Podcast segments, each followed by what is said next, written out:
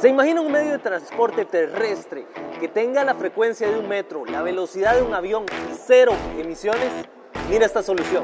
Visiones sostenibles con el director Jorge Sánchez Films. Visionarias, visionarios. Nos invitaron a Costa Rica Services Summit 2020. Jale a ver qué encontramos. Hyperloop es el denominado quinto medio de transporte. Consiste básicamente en un vehículo que levita magnéticamente dentro de un tubo al que se le ha sacado la mayor parte del aire y se traslada a través del mismo a altas velocidades. Es un proyecto, es un medio de transporte que permitirá a los operadores de tren aumentar las distancias, reduciendo tiempos de viaje, y a los operadores aéreos, en el salto corto, reducir todas y eliminar todas las emisiones que tiene. Si te gustó esta solución, compartila. Visiones sostenibles. Seguime en mis redes sociales. Jorge Sánchez Films. Hoy queremos hablarles sobre un ecoinvento que me pareció maravilloso.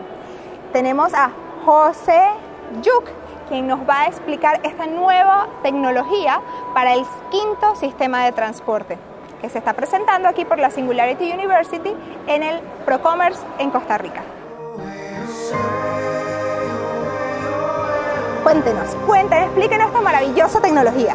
Muchas gracias, Marcia, muchas gracias. Eh, bien, como ha dicho la compañera, se trata del quinto medio de transporte. Básicamente consiste en un vehículo que levita magnéticamente dentro de un tubo al que se le ha sacado la mayor parte del aire y se mueve a lo largo de él con un sistema de propulsión con cero emisiones. Lo más importante es que es totalmente sostenible. El compresor que lleva será arrastrado por una batería cargada eléctricamente y esa es la principal ventaja que tiene.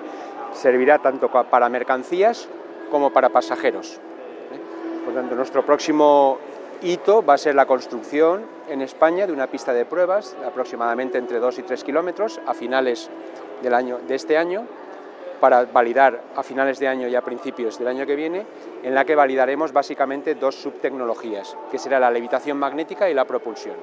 Entonces, a partir de ahí, vamos a seguir trabajando con otras empresas del sector para conseguir un proceso de estandarización.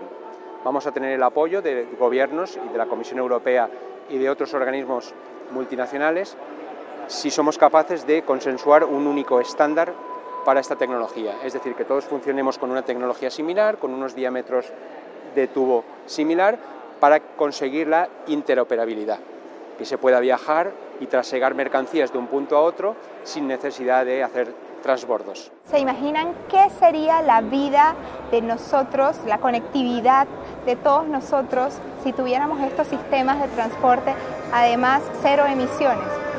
Yo quiero esto para Panamá. ¿Qué tal ustedes?